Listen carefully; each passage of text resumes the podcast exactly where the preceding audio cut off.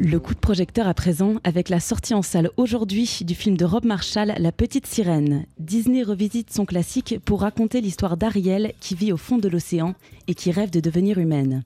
Pour cette nouvelle version, le dessin animé d'origine a été tourné en live action avec des acteurs, ce qui donne plus de modernité à l'histoire selon Gabriel Carayon, journaliste pour le site Musical Avenue. Je pense qu'on peut plus s'identifier, tout simplement, en tout cas la nouvelle génération euh, aujourd'hui. Mais finalement, on s'y retrouve bien. Le couple euh, dans le film fonctionne très très bien.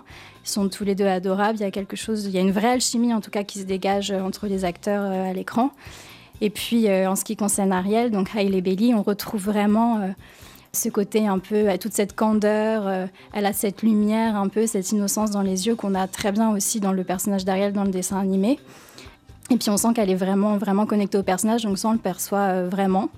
Pour ma part, j'ai pas du tout été euh, voilà, déstabilisée d'avoir de vraies personnes à l'écran. On s'attache très bien au personnage et, euh, et le couple fonctionne, fonctionne très bien.